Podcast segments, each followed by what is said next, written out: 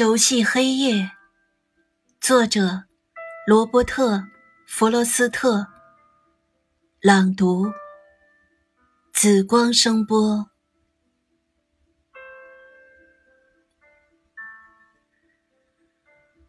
我早就已经熟悉这种黑夜。我冒雨出去，又冒雨归来。我已经跃出街灯照亮的边界，我看到这城里最惨的小巷。我经过敲钟的守夜人身边，我低垂下眼睛，不愿多讲。我站定，我的脚步再听不见。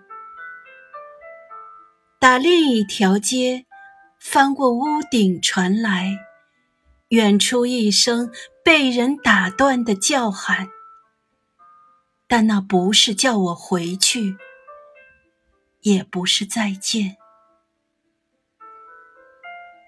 在更远处，在远离人间的高处，有一尊发光的钟悬在天边。